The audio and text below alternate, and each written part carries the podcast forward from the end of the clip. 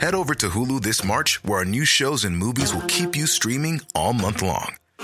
Catch the award winning movie Poor Things, starring Emma Stone, Mark Ruffalo, and Willem Dafoe. Check out the new documentary, Freaknik The Wildest Party Never Told, about the iconic Atlanta Street Party. And don't miss FX's Shogun, a reimagining of the epic tale, starring Anna Sawai. So, what are you waiting for? Go stream something new on Hulu.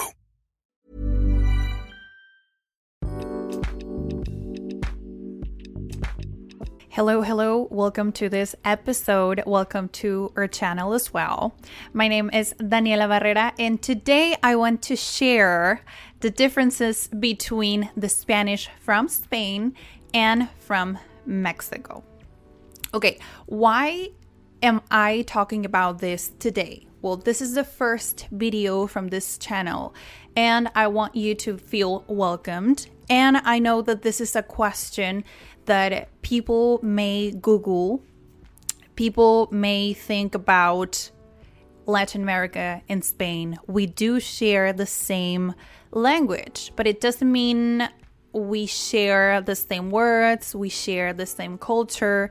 So it's very difficult if you're learning Spanish to know the difference or to know which words are going to be useful.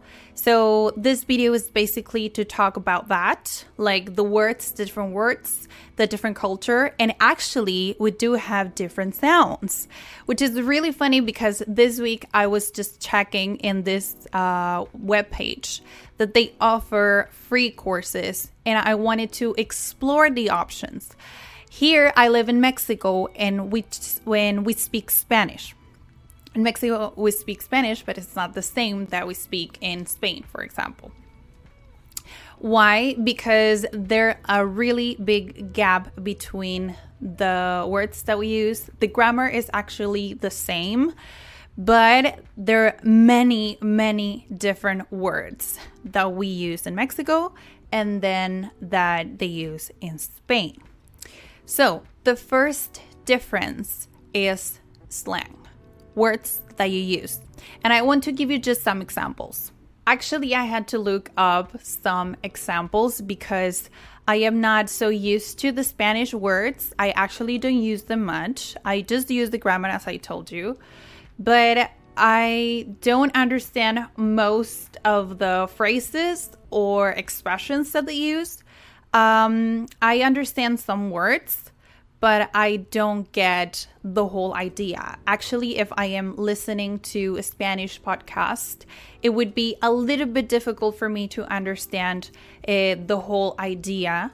But uh, what you have to know is that depends on if you're going to travel, if you're going to live in a place. You have to know if you want to learn like which language is Spanish still, but as I told you, Spain use a different way the language as we use it in Mexico or Latin America. Actually in Mexico, just in Mexico, we use a different word to talk about different things. Yeah, I know. Uh, Mexico is so big that we have many states, and then actually we speak differently from north to south. That's another thing for another video. But uh, these are the words that I compared to Spanish. I'm going to give you the in, the Spanish word that you use in Spain and that we use in Mexico.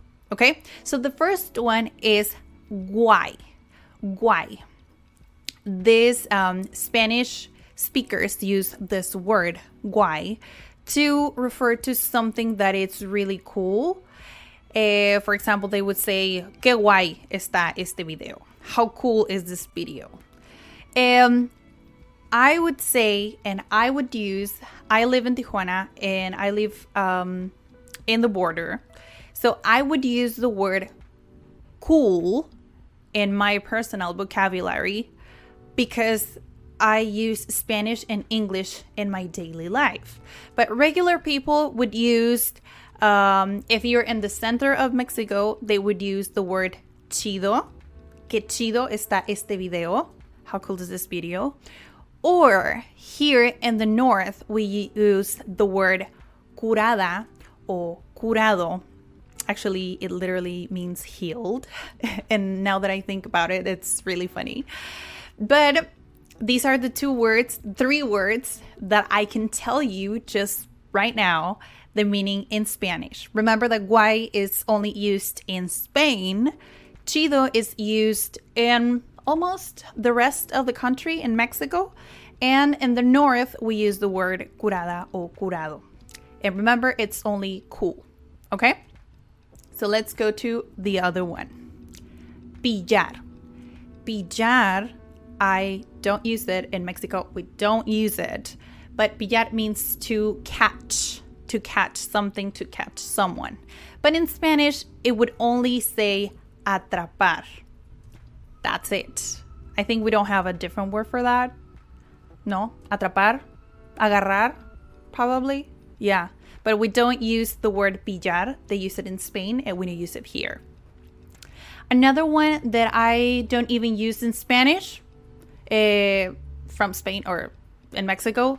In Spain, they use the word tío or tía, depends on the gender. If you know, if it's for a girl, would would say tía or tío, but it's not like literally means uncle or aunt.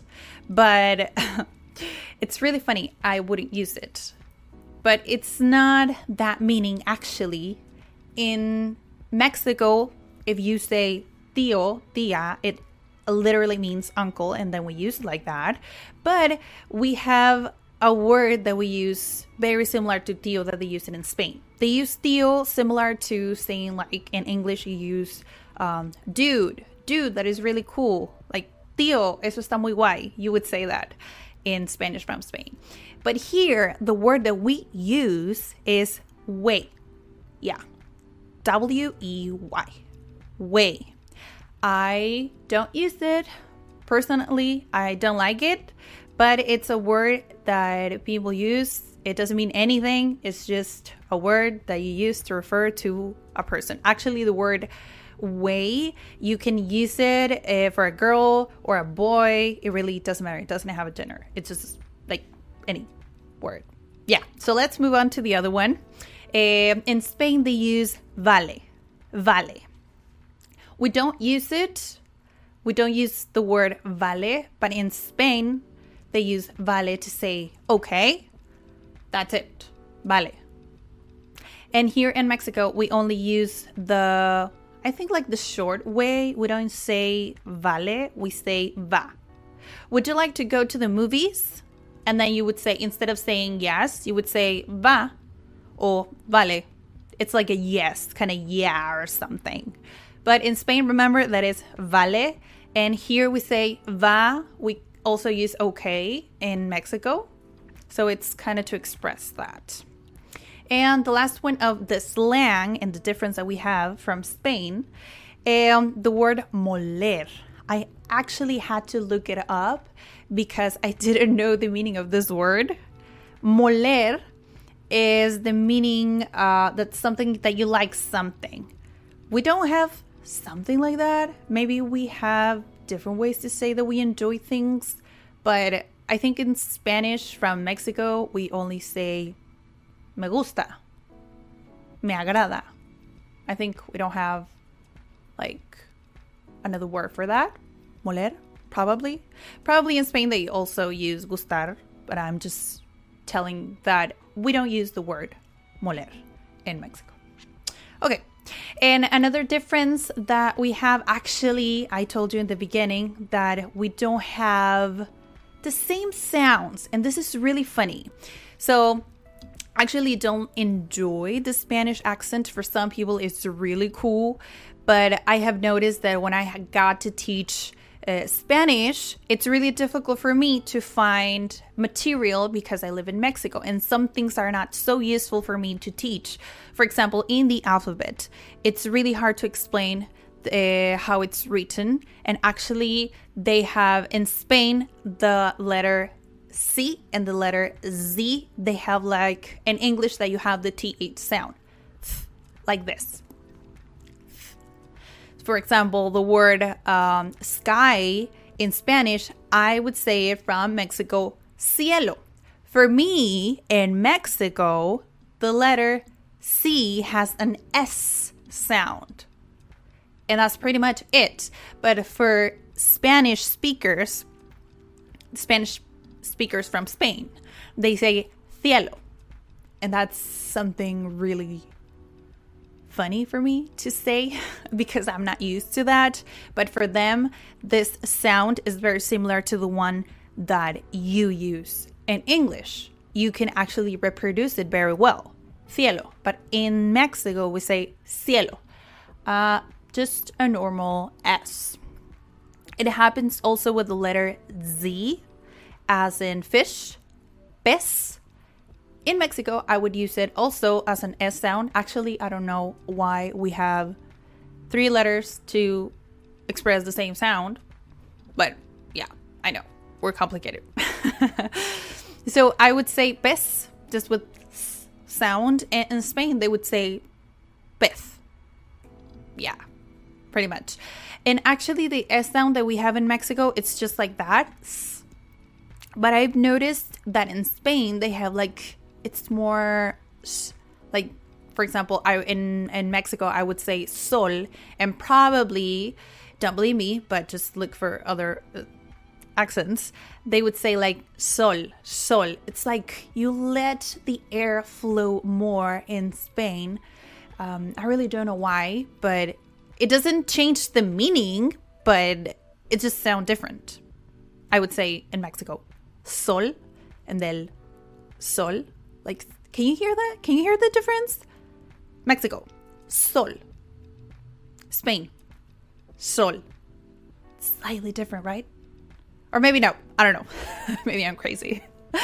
but those are the differences that I've noticed, and it's been really hard for me sometimes to clarify and to say that it's really different. So you have to pay attention where you're getting all this information because sometimes I suggest uh, to use some apps or some websites to study Spanish. And of course, it's useful, but we have lots of countries with a different pronunciation.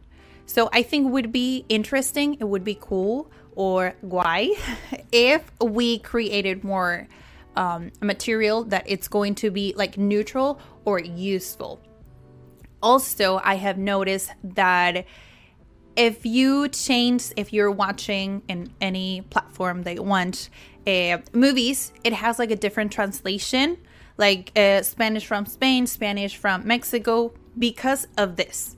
It is different the sound and also the words. Actually, when they have to translate a movie, they have to translate as neutral as possible. And I guess that's it for this video. Of course, this is only the beginning of the theory of these differences. Also, I think I can just go through more and more differences so you can know when and where you can use vocabulary. So if you're interested in that, you can just comment it and I can just come up with different words. And I think from sounds, it's okay. So I think you will be safe. But I think I'm going to create a vocabulary and alphabet also to know when and to know the difference. All right. So you can just identify the differences and maybe it's going to be better for you if I do this if there's something that I didn't cover in this video or you would like to know something else about it, you can just comment, you can send us a message, whatever you want to do. If you like this video, please share it, and I will see you next time. Bye.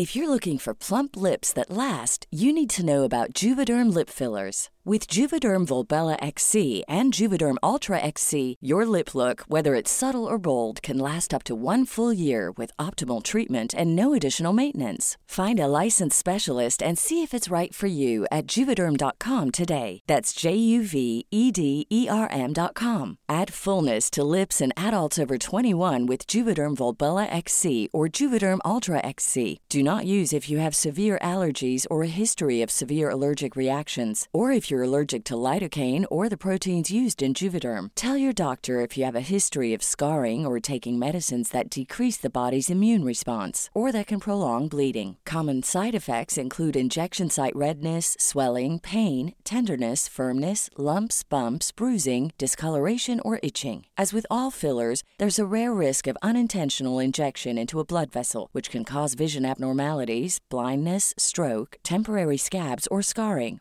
For full important safety information, visit juvederm.com.